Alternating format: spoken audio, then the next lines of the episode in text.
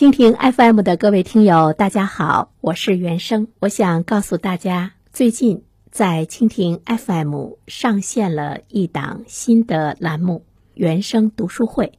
您搜索这个栏目就可以找到它，欢迎你去点击收听，谢谢。一零三三快新闻，最快评。焦点事件快速点评，这一时段我们来关注：双十一当天一夜花光十万元。在十一月十一号，浙江省杭州市四十二岁的朱女士因疯狂购物被丈夫送医诊疗，随后朱女士被诊断为强迫性购物障碍。那么对此，我们有请本台评论员袁生听听他的看法。你好，安然。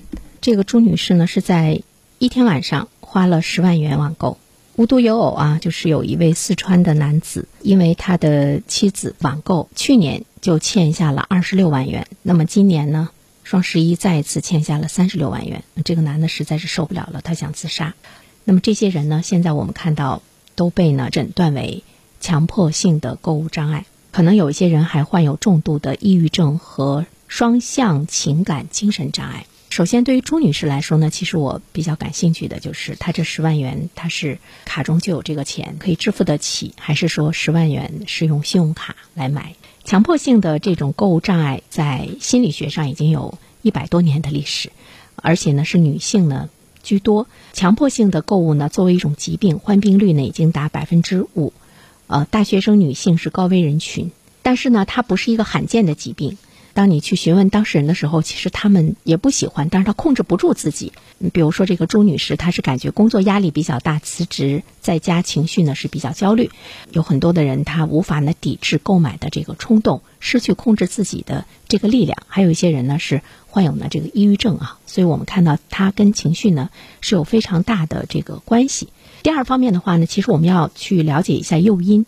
是不是可以去说网络购物是其中最大的呢一个这个诱因？网络购物呢，就是你在购物的过程中，你感觉不到就是你你花钱的那种心疼，大家的这个快感快感的同时，没有呢痛感，没有呢。我觉得这个诱因应该呢是跟网络有很大的关系，跟网瘾呢是有很大的关系。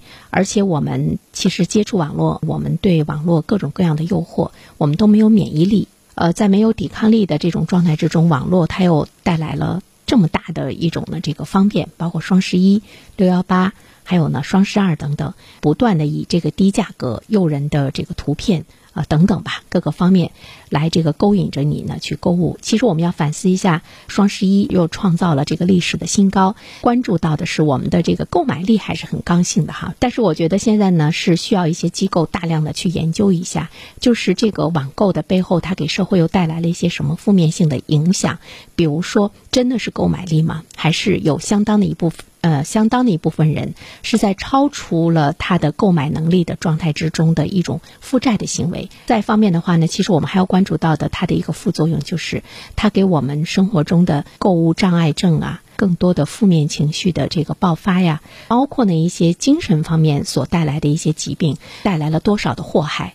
最后一点，我们要关注到的就是我们是不是要埋怨网络？我们是不是 呃要这个呃禁止网购？我觉得这个已经是不可能的哈，它是历史的车轮，而且呢，在未来的科技发展的过程中，你不一定。都会看到出现一些什么样的新生的事物，它跟你的生活都是很紧密相关的。我们与其呢去埋怨这些新生的事物给我们的生活带来的负面的影响，其实我们要关注到的是我们自身怎么样呢能够变得更强大、更有控制力、更加的理性。更有呢，去建设一个好的这种情绪环境的这样的一种这个能力。我们自身的这个强大是要跟科技的强大是同步进行的，而不是我们对科技要形成越来越多的依赖。好了，安然，好，感谢原生，非常感谢各位收听原声评论。如果你方便的话，请加我的微信号和我取得联系。Sunny 原声 S U N N Y Y U A N S。H E N G，让我们彼此相识，谢谢。